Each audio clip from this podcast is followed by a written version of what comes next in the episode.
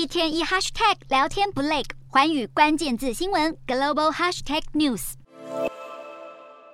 特斯拉执行长马斯克近日透过律师传票，正式传唤 Twitter 前资安主管扎特科。扎特科先前向美国政府指控 Twitter 刻意误导监管机构，公司有稳当的安全计划。但 Twitter 内部其实在隐私安全和内容审核上都存在惊人的制度缺陷。这番指控显然引起了马斯克注意。马斯克传唤扎特科，就是想获得对方有关 Twitter 垃圾假账号的资讯，希望扎特科做出的安全漏洞指控，能够在沸沸扬扬的收购官司中成为有力的武器。与此同时，日理万机的马斯克还不忘关心当前的全球能源问题。马斯克一面呼吁现阶段石油天然气不可少，一面喊话各国应该增加核能发电。他在 Twitter 发文表示，政府关闭核电厂是疯狂的举动。再度端出他对核能的推崇态度，主张核能目前比其他再生能源都还要更加可靠。